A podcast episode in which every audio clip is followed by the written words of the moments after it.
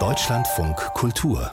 Kulturnachrichten der US-Sänger Pharrell Williams wird neuer Chefdesigner der Herrenmode von Louis Vuitton. Wie der Modekonzern mitteilte, soll der Hip-Hop-Star die Nachfolge des 2021 verstorbenen Virgil Abloh antreten. Seit dessen Tod war Louis Vuitton ohne künstlerischen Leiter für den Herrenbereich.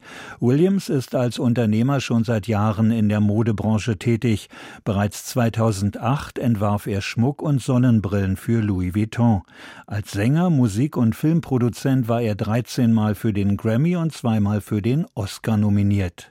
Pharrell Williams habe sich in den vergangenen 20 Jahren als universelle kulturelle Ikone etabliert, erklärte Louis Vuitton. Die erste Kollektion des 49-Jährigen soll im Juni auf der Pariser Fashion Week vorgestellt werden. In Großbritannien ist ein neues Werk des britischen Street Art Künstlers Banksy aufgetaucht. An einer Wand in Margate im Südosten Englands haben Anwohner das Bild Valentine's Day Mascara entdeckt. Es zeigt eine im Stil der 1950er Jahre gekleidete Hausfrau mit einem geschwollenen Auge. Die Figur schiebt ihren Partner in eine echte an der Häuserwand lehnende Gefriertruhe.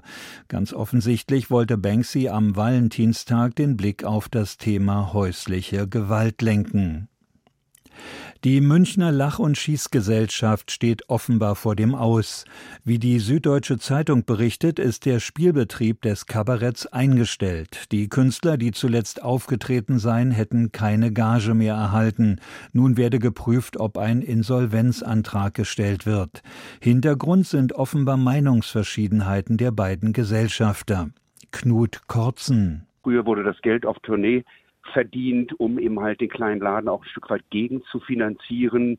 Und ich glaube, dass vor allem durch Corona die Lage sehr schwierig geworden ist, personell, und dass äh, in dem kleinen Laden ein bisschen viel Druck entstanden ist. Bei neuen Recherchen zu seinem Gründungsintendanten Karl Holzammer ist das ZDF auf Verstrickungen des ersten Senderchefs im Nationalsozialismus gestoßen. Die biografischen Angaben auf der Website seien entsprechend geändert worden, teilte die öffentlich-rechtliche Sendeanstalt mit.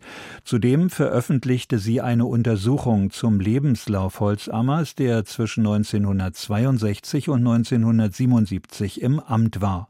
Holzammer habe eine zeitweilige Zugehörigkeit zur SA verschwiegen und aus seiner NSDAP-Mitgliedschaft eine verkürzte Anwartschaft gemacht, so das ZDF.